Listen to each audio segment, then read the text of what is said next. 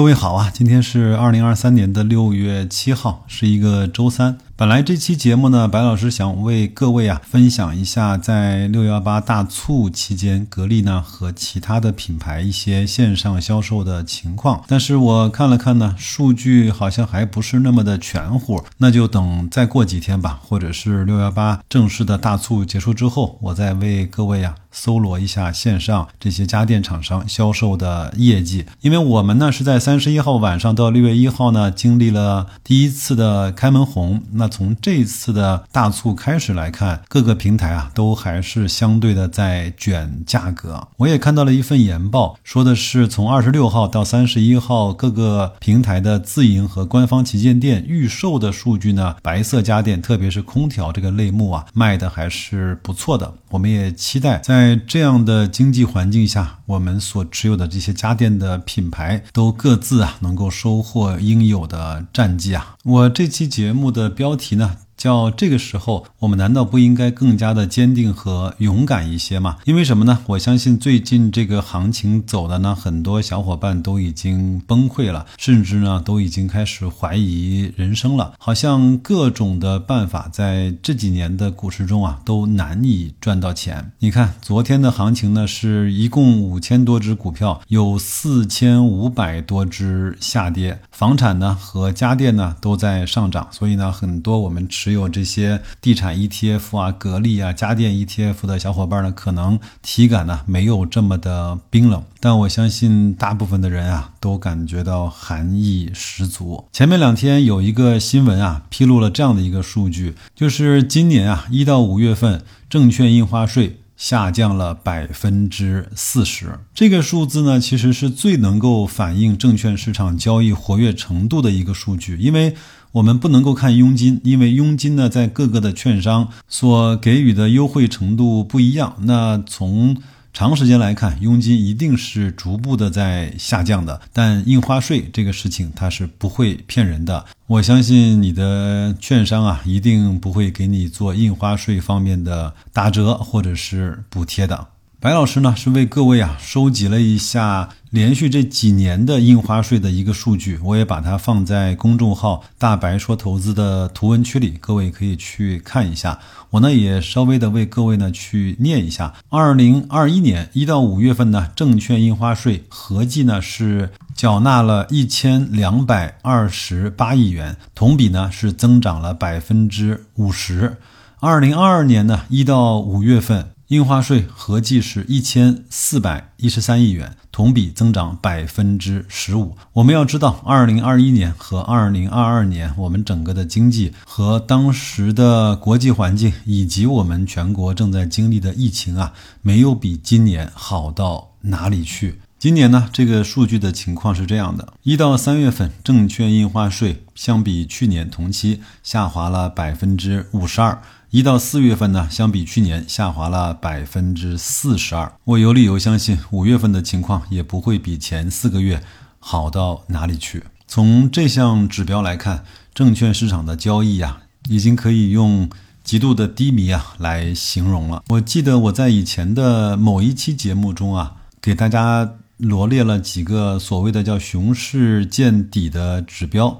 那么其中呢，就有这个印花税以及股市的成交额极度的低迷，包括几乎所有人呢都在这个市场上赚不到钱这几条。那么到了今天来看，这一些条条款款又再一次的出现在了我们的面前。当然，这两天呢还有一个新闻呢也值得我们关注，就是在二零一五年的九月到今天。将近七年半、八年的时间啊，基金的发行又来到了一个重新的冰点。二零一五年的九月，我们都知道那是一个什么样的时间。上证指数呢，从五千一百七十八点，经过连续四个月的大阴线，直线滑落到了三千点。毫不夸张的说，那个时候就是着着实实的股灾最严重的那几个月份。情况呢，就是这么个情况。我来说两句我自己的想法，也是这期节目啊为什么定这个标题我的一些初衷吧。我在以前的节目中说过啊，最近这三五年对个人投资者是非常不友好的，板块的轮动和热点的切换都非常的频繁。以前涨得好的，现在就跌得特别多；现在涨得好的，大部分人又根本追不上。我们所坚持的所谓的低估值，在这几年简直就像一个笑话。不去说啊，在这个市场上有没有阴谋论，就按这几年市场的这种切换的频率和行情啊，任何人也没有办法做到持续的盈利和全身而退。但是呢，有一个老人啊曾经说过，反过来想，总是反过来想。如果这么几年的煎熬，加上种种的现象，都已经显示了这是一个市场绝对的底部，跟我们几年不遇的好的投资机会的时候，我们应该怎么做呢？我身边啊有几个关系非常不错的好朋友，他们呢都是在各自的领域中啊取得了相当不错的成绩，在那个行业也都做到了行业的翘楚，非常。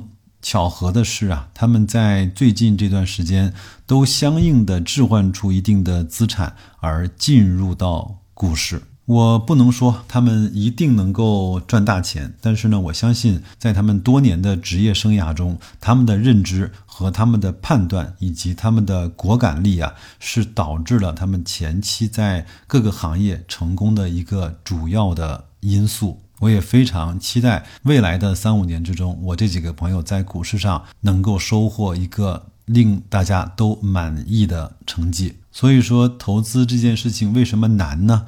因为你在这个上面如果不吃一个很大的亏，或者是啊，在某一些极端事件发生的时候，让你突然产生了某一种顿悟啊，可能只有经历过的人，也熬出来的人。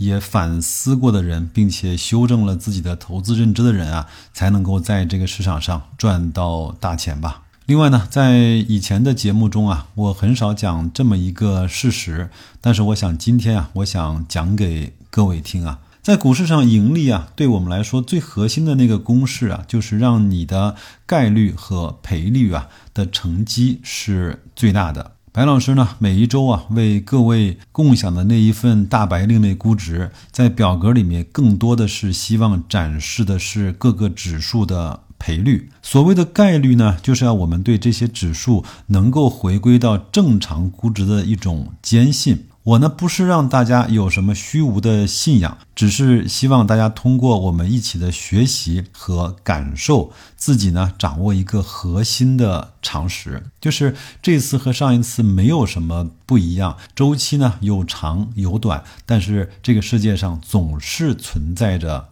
周期的。芒格说什么叫常识啊？常识就是大部分人所不具备的那些东西，就叫常识。一般人在股市中，就是该贪婪的时候过度贪婪，该恐惧的时候相当的恐惧，追涨的时候比谁都勇敢，杀跌的时候比谁都坚决。人多的地方，他总要去看一看；人少的地方，他总归觉得那个地方是陷阱。但在这个投资市场上，常识又是什么呢？常识告诉我们，人多的地方不要去。下跌的时候买到的资产越便宜越好。当然，这是要基于这个资产本身是没有问题的。当别人恐惧的时候，我们应该适度的贪婪；当别人贪婪的时候，我们应该尽可能的克制，而保持住这一份淡定。想明白了，我们买的这些标的是什么？这些标的的估值是在一个什么样的区间？我们在这样的估值的区间应该怎么做？是不断的加仓，还是持股不动？亦或呢，像我们？社群的小伙伴一起呢，拿出来一部分的仓位去做一做网格，让自己的持股感受更好一些，能够收获到在震荡的时期啊一些摊薄成本的收益呢。在节目的最后图文区里的，我为各位放了一张每个人我相信都熟悉的宽基指数。如果你哪个行业也看不懂，什么样的题材也觉得。会覆灭的时候，看看这四个指数，我相信你的心里会踏实很多。那就是上证五零、沪深三百、中证五百和创业板指。我呢也为。各位啊用红框来标注了这些在 PE 和 PB 以及在净资产收益率和股息率方面啊，他们各自的估值的表示。那蓝框表示在正常范围之内，绿框代表他们已经到了低估的程度。为了给大家更好的展示我们市场全景的估值啊，我也会把这四个指数啊放在我每周一发布的那一份大白另类估值里啊。现在来看的话呢，沪深三百已经到了从市净率的角度，我们可以去逐渐关注的地步了。市盈率还有一点点高，在滑落百分之十，它就已经到了相对比较完美的。时候了，中证五百呢，也是从市净率来看已经低估了。上证五零两个指标都还没有到白老师认为可以开枪的程度。创业板指数呢，两项都是绿标，但是呢，它的绝对的数值是比较高的，比如说市盈率还超过了三十倍，市净率还超过了四倍。那么你怎么来去看待这几只指数呢？你又怎么来看待白老师为各位啊每一周精心准备的大白另类估值那些我们认为都低估到令人发指的指数的投资呢？也欢迎你在留言区告诉我，也欢迎你关注我们的公众号，加入我们的社群，我们一起啊经历一次低估指数的综合配置，以及我们期待中的那一次漂亮的胜利。大逃亡，那就这样吧。祝各位工作愉快，投资顺利。咱们周五的节目再见。